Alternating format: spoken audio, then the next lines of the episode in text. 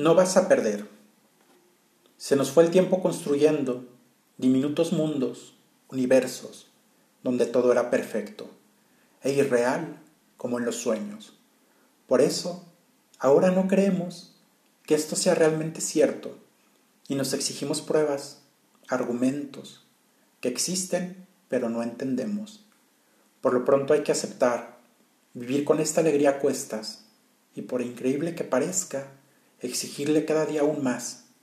Y a los que intentan convencernos de nombrarlo fantasía, tendremos que entenderlos porque no tienen algo así de bueno por lo que valga la pena su vida.